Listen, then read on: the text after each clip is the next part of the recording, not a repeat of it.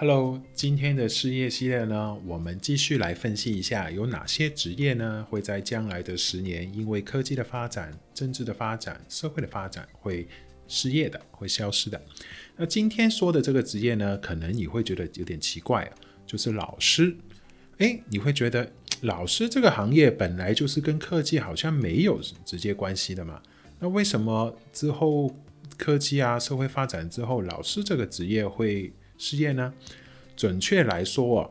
我是觉得呢，以后老师呢只会留在那个幼儿阶段，包括了幼儿园老师跟小学老师，应该还会比较长命，存在的比较久一点。可是到中学之后，一直到大学，到之后的社会训练啊，然后 continuous improvement 啊，那些公司的 training 那些老师呢，感觉之后呢，已经不再需要又有一个真人的老师了。那我主要觉得有三个原因哦。第一个原因呢，比较好理解的，就是呢，之后学习呢就不会再有时间跟地点跟空间的限制。其实就好像今年扣粉一样，很多学生其实回不了学校上课，诶，他们没有学习吗？他们还是有学习的嘛。他们都从那个 physical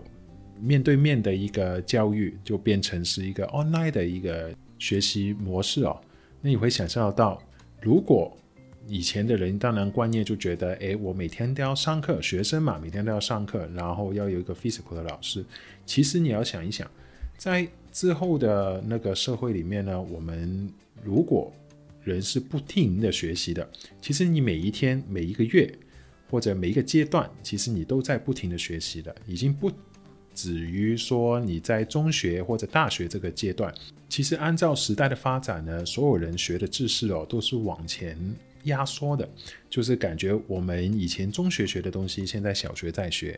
那以前大学的，现在中学也在学了。其实不停的压缩呢，是因为社会发展的太快了。就是你其实，在学习的过程里面，是追赶不上那个知识跟社会的一些发展的。那变相是什么呢？就是好像现在人说的嘛，你念完书出来，其实你学到的东西已经过时了，已经没用了。那很多人就说。而我念的东西跟我在职场或者我实际生活上面用到的是跟不上的。那如何去解决这个问题呢？因为人类呢是一一定要通过不停的学习才会得到知识嘛。那所以之后呢，其实没有一个 physical 的老师教你的，每一个人呢都要培养一个自我学习的那个态度跟心态。那最好去达到有一个自我学习的那个方式呢，当然就是一个现在那个线上的方式嘛。有 internet 的时候，你要想象一下哦，诶，以前为什么你们的长辈年纪大的，他们的知识是来自于社会经验的？可是你要想象一下，我们这一代好了，就是说现在三四十岁的这一代，很多知识呢都是从媒体跟互联网。说真的，你不会把所有的问题跟知识都记在脑子里面的嘛？你有什么要去学，什么要去问？你现在问什么？问 Google 啊，对不对？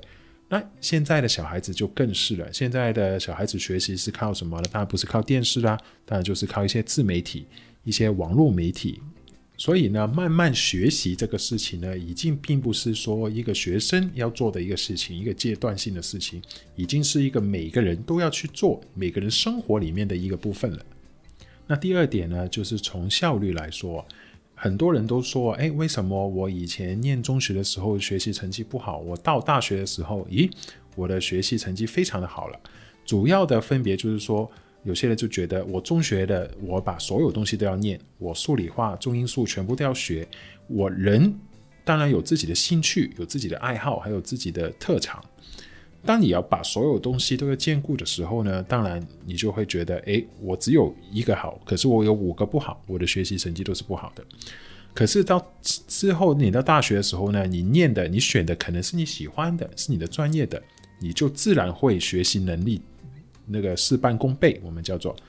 所以呢，从一个学习的能力、学习的效率来说的话，如果一个人是自己去寻找一个科目、自己去寻找一个知识去学习的话，一定会比从一个老师身上用一个督促的方式去教你，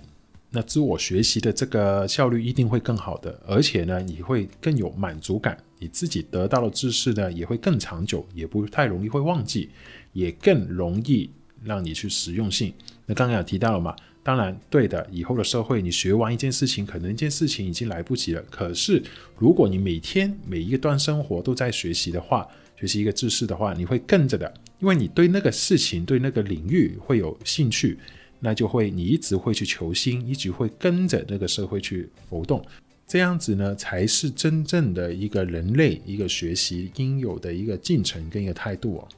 那第三个因素当然是学习成本啦。你想想看哦，以前我觉得，诶，我要去那个大学，我要付很多很多的钱。那我如果去国外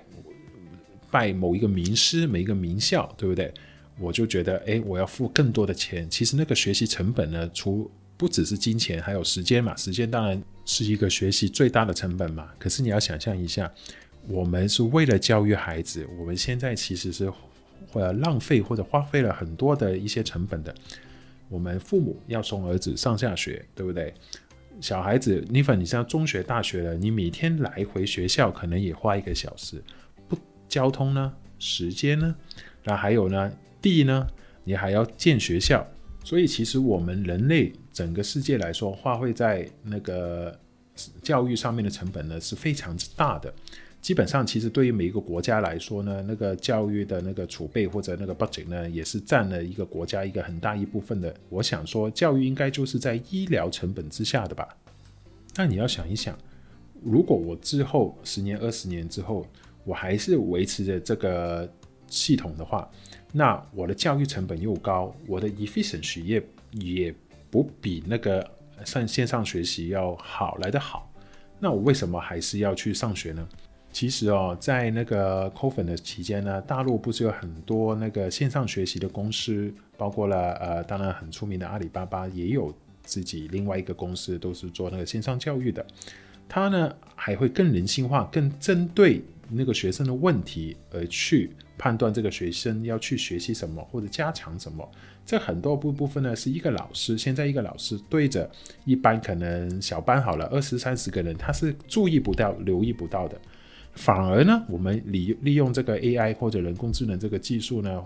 你就会让那个学生更准确的知道自己的问题在哪里，哪一个部分要加强。平均数来说，当然以前我们老师嘛，可能都花费很多的心思去一些尖子啊，那些学习的很好的，他们就会更花心思去教。那那些呢，坏孩子当然也会，哎，老师更加的留意。以前我们经常说的嘛，在中间的那一群呢，不好，不是很好，也不是太坏那种呢，其实呢，他是最可怜的，因为没有什么老师是关心或者花时间下去。那个资源的平均分配呢，是不公平的嘛。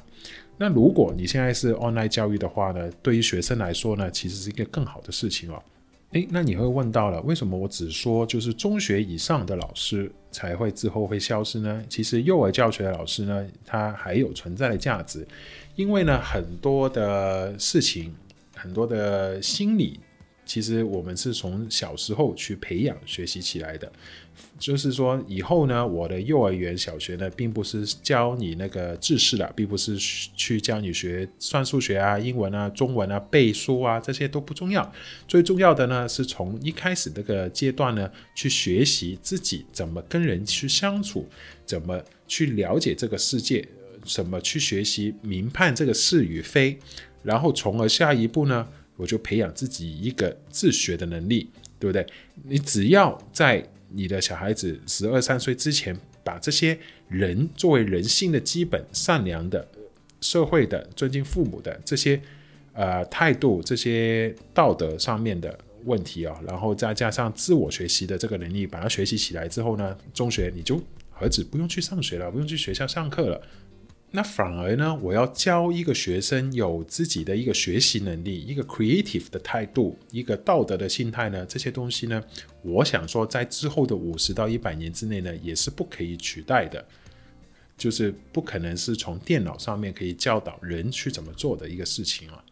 感觉就像我十几二十年前我在当一个补习呃补习的老师的时候，就是那个妈妈教我教他的两个儿子。那我教完他们中数理化之后呢，教的还不错嘛。然后我也那个两个小孩子本来是一个很坏很皮的孩子，我也把他们呢，把他们教的服服帖帖的坐下来了。那之后我要走的时候呢，那个爸妈那个父母也跟我说，诶，其实你不需要去教他们那个学术或知识上面问题了，你不可不可以教我的儿子礼仪跟那个道德？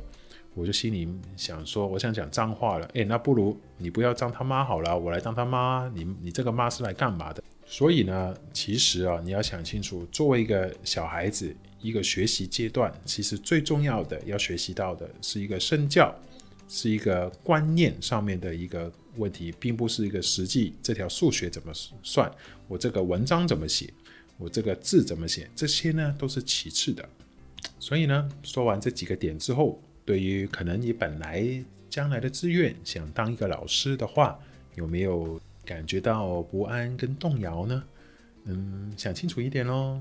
那如果你对我的观点有什么说的意见，或者觉得不对的话，欢迎来我的 IG 上面留言，那个讨论一下。我的 IG 也是 Nobody's memo，欢迎大家来留言，跟我们一起来讨论一下吧。我们今天就讲到这里啦，下一期再继续分享哪一个职业会失业呢？拜拜。